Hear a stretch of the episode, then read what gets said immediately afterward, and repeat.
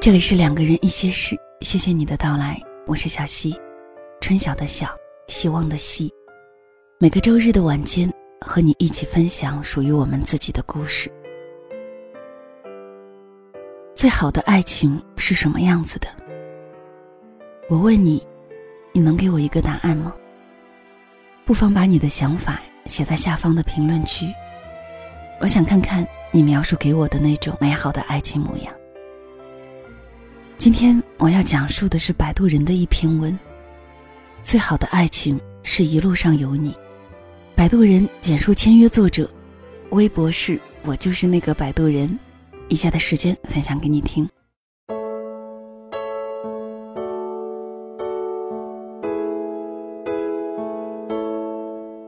最好的爱情是什么样子？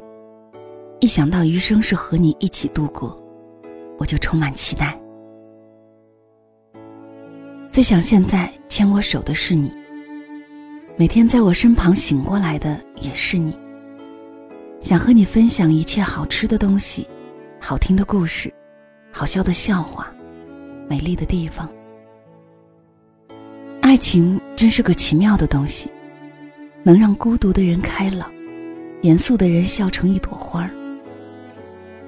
连街角不懂风情的大妈，都会脸上泛起两朵红晕。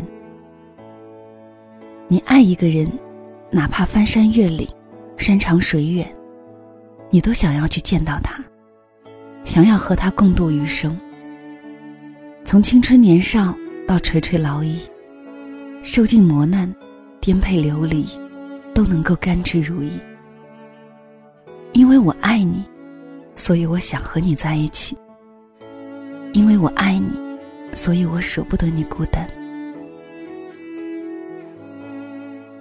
一栋破旧的老房子里住着一对老夫妻。他们的儿子在单位工作，儿媳开着美容院。按道理是不缺钱的，但是他们就是不愿意搬到大房子里去，就爱囤在破旧的小房子里，过属于自己的生活，回忆曾经的过去。老爷爷的腰和腿不好，不方便长时间走路，于是。每天，老奶奶都会起得很早很早去买菜，因为她知道，要是老爷爷醒了，就一定会抢着一起去。她早早的来到菜市场，除了买新鲜的蔬菜，还买了一条新鲜的大活鱼。因为听说鱼汤补身子，她就想着挑最新鲜的一条炖给老头子吃。一想到老头子喝汤时的满足声，他就忍不住咧嘴笑起来。他买了鱼，急匆匆的回家，心想，老头子肯定还没醒，得赶紧去做饭。可是没想到，一到家门口，就看到老头子站在院子里。他已经把洗好的衣服晾好，然后打扫院子。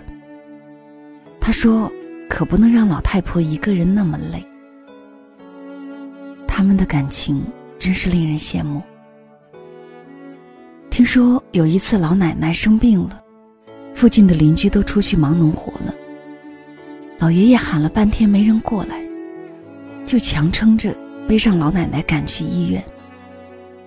一路上他摔倒了几次都没有停下来。到医院的时候，医生觉得他伤的可能比妻子还重。可是他的第一句话就是。快看看我老太婆怎么样了，她有没有事啊？老爷爷的腰就是这个时候落下的病根。也许上个世纪的人真的是很专情。有个朋友的亲戚，现在都已经八十多岁了，独自一人六十年了。我去看过这位老人，虽然年纪很大。可是精神依然硬朗，而且每天都会在一棵梧桐树下待一会儿。这一会儿他是不会让人跟着的。可是一个老人，家里人怎能放心？于是他们都远远的看着他。起初我并不知道，正准备上前询问，却被及时出现的朋友一把拉住。他说：“别去，婆婆是在等人呢。”我好奇的问：“等人？等谁呀？”他在等一个永远都不会归来的人。啊，谁呀？在我的追问下，朋友最终向我讲述了这件事情。中国远征军赴朝鲜的时候，这位老人还是一个明媚脱俗的少女。她有一位心爱的少年，他跟他是在学堂认识的，一见钟情。他们像所有热恋的恋人一样互赠情诗，偷偷约会，一起心系国家。抗美援朝，他选择了参军，报效祖国。临行之际。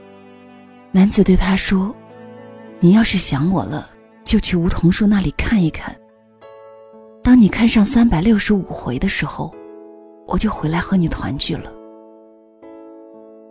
他没有等到他，等回来的却是他壮烈殉国的消息。亲戚朋友都劝他找个好人家嫁了吧，可是他没有，他依然还在等他。从梧桐花开到花落，一天又一天，一年又一年。从他二十一岁到八十一岁，他等了他八十年。他坚信他会回来。他的少年是不会失信于他的。他说：“这一生我只爱他。若要抹掉这深刻的爱意，那就只有等到我死去的那天。”我对他的爱意，才会随着我的生命消失。他爱他，哪怕他早已长眠，早已不会再来见他，他都依然爱着他。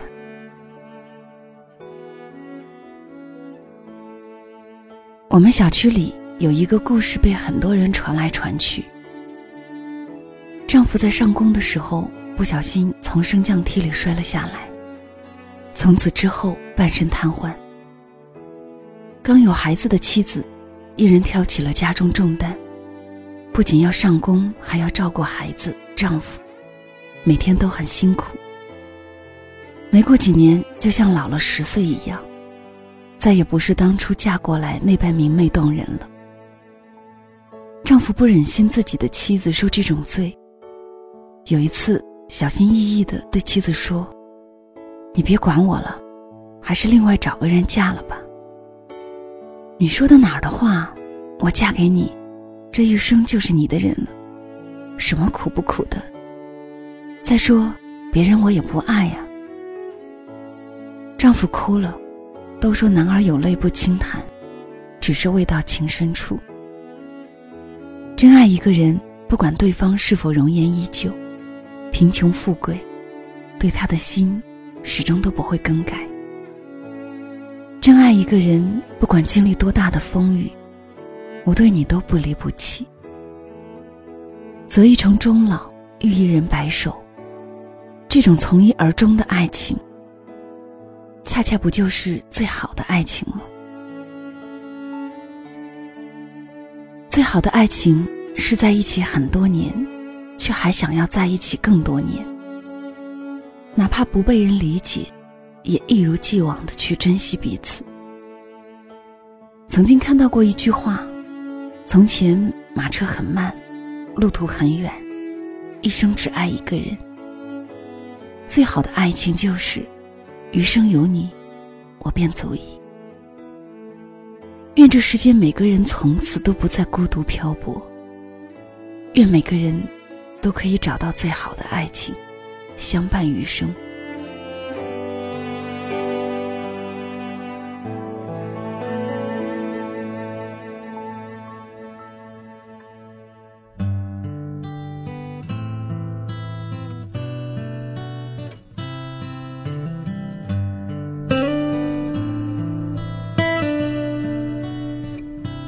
这里是两个人一些事，谢谢你的留守收听。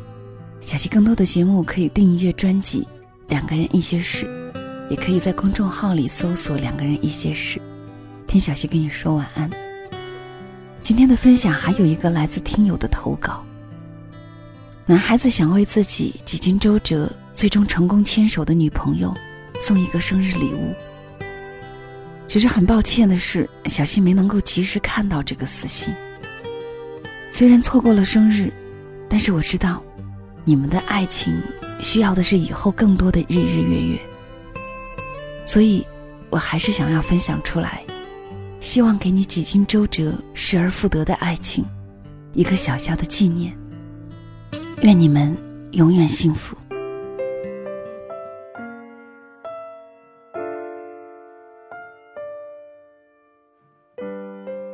人的一生能够拥有多少个五年？而拥有五年羁绊的感情，又该多么的幸运？五年之前，我们相识于某网络社区，他发了个关于狗的帖子。因为我比较喜欢狗，于是我问了他的联系方式。没想到他很快就给了我。之后我们每天都会聊天儿，从狗狗到个人，从习惯到喜好。慢慢的，我们开始熟络，也发现了彼此真的有很多相同。我第一次对他说：“我喜欢你，我们在一起吧。”他答应了。因为是异地恋，此后我跟他每天日常生活中必备的一项，就是互发短信。随着时间慢慢的推移，我们的短信数目越来越多，我们的感情也更加的接近。就这样，我们相爱了。我们每天都要互相温馨的问候，热了注意降温，冷了多添衣物。夏天谁要买冰的，冬天要喝暖的。每天早上都会叫对方起床，晚上都会问有没有吃饭。每天说着动听的情话，每次挂断电话之前，都会说一句“我爱你”。渐渐的，两个人在一起时间长了，每次通电话时间却越来越短，能聊的话题也越来越少。像很多的情侣一样，除了你在干嘛、吃饭了吗？实在不知道该说些什么。可能时间冲淡了当初在一起时的激情，我们还是离开了彼此。但是我和他始终不肯删除联系人里那个特别分组中的人。就在这段感情快要被两个人都遗忘的时候。在某一天，他在我的空间里留言了：“生日快乐，李小猪。”李小猪是他给我起的昵称，除了他跟我，谁也不知道这个昵称。我看见了留言，毫不犹豫地打开了和他的对话框。你在哪儿？在干嘛？最近好吗？我急不可待的。去联系这个貌似已经在我的世界里消失了一年的他。其实我们彼此都知道，谁也放不下谁。我们还是会牵挂对方，关心着彼此。两颗受过伤的心又重新在一起。重新在一起后的我们，没有像曾经那样，每天的嘘寒问暖，互相关心。我们之间多了情侣在一起久了之后的矛盾、摩擦。我的脾气很暴躁，他做的稍稍有一些不顺心意，我就会暴跳如雷。也是因为我暴躁的脾气，重新开始的感情又一次破裂，一段感情再次结束。之后的好久好久，我们彼此都没有联系。这份浓重的感情就这样被两个人埋藏在心底，双方都不愿意去删除联系人中的那个他。也许是想为彼此的心里再留一点念想。我找到了一份看似还不错的工作，而他也在另外一座城市努力的奋斗。我最终被公司分到了天津，而他还在北京默默的拼搏。天津与北京，只不过是半个小时的路程。我却几个月不敢与他见一面。因为我深知自己现在生活在社会的最下层，还无力提供给他最好的生活，而他却是那么优秀，我还是忍不住对他的思念，偷偷的跑去了他的城市。几年时间，我们的见面时间也就一个星期，但是我们都把彼此刻在了心里，相互牵挂。在帝都，我见到了她，她依旧漂亮可爱，又多了一份成熟稳重。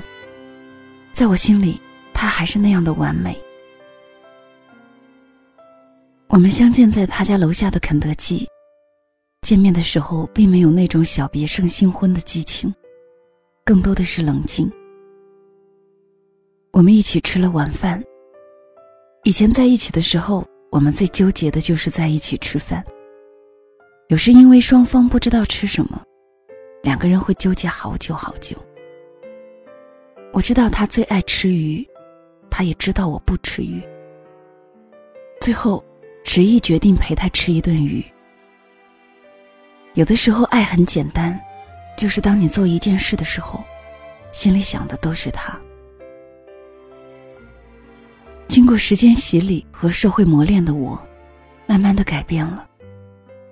知道了什么才是爱情中最重要的，懂得了什么是珍惜，也确定了责任的重要。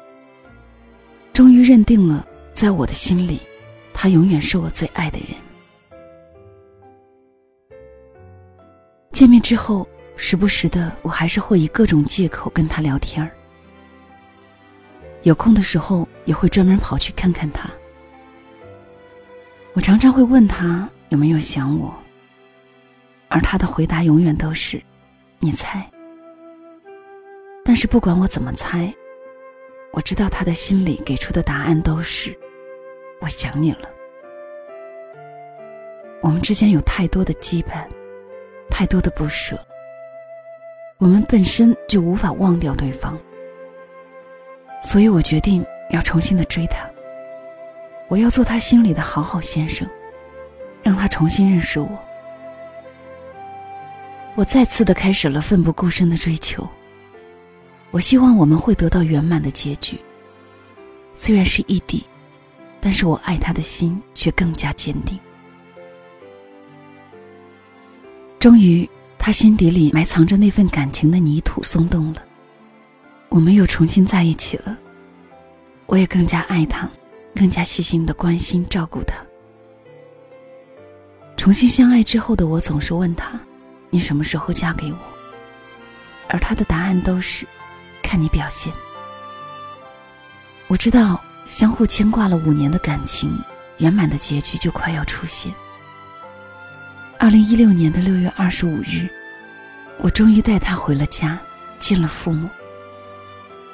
我们的感情彼此纠缠了五年，五年中我们时而亲近，时而远离。也是在这样的羁绊中。彼此都相信，这段感情没有白白努力。最终，我们的感情能否修成正果？我相信答案是肯定的。时间的流逝，感情的累积，才能换来一生的幸福。我知道，我们都彼此伤害过，只是我们之间都太过牵挂对方。每一次见面，我都会紧紧的拉着他的手。因为只有拉着他的手，我才会感觉到安心。每一次分别，我都是那么的不舍，生怕一觉醒来，他就不再属于我。经历了五年的风风雨雨，两个人在一起真的不容易。既然没法否决内心的感觉，倒不如用自己的决心和行动去证明，我们的爱情将会有最好的结果。其实，我想说的只有一句话：对不起，最好的我，来晚了。